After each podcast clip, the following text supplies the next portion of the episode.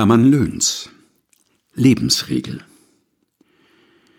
Üb immer Untertänigkeit bis an dein frühes Grab und weiche keinen Finger breit vom Magistrate ab.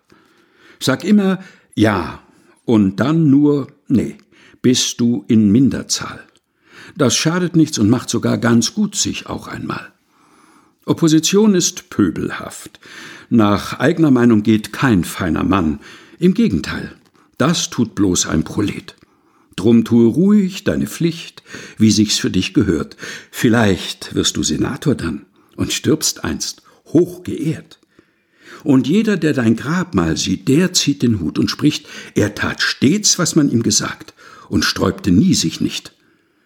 Er ward dem Magistrate nicht zum Ärger und zur Last. Mit einem Wort, er war ein Mann, wie er aufs Rathaus passt. Hermann Löhns Lebensregel. Gelesen von Helga Heinold.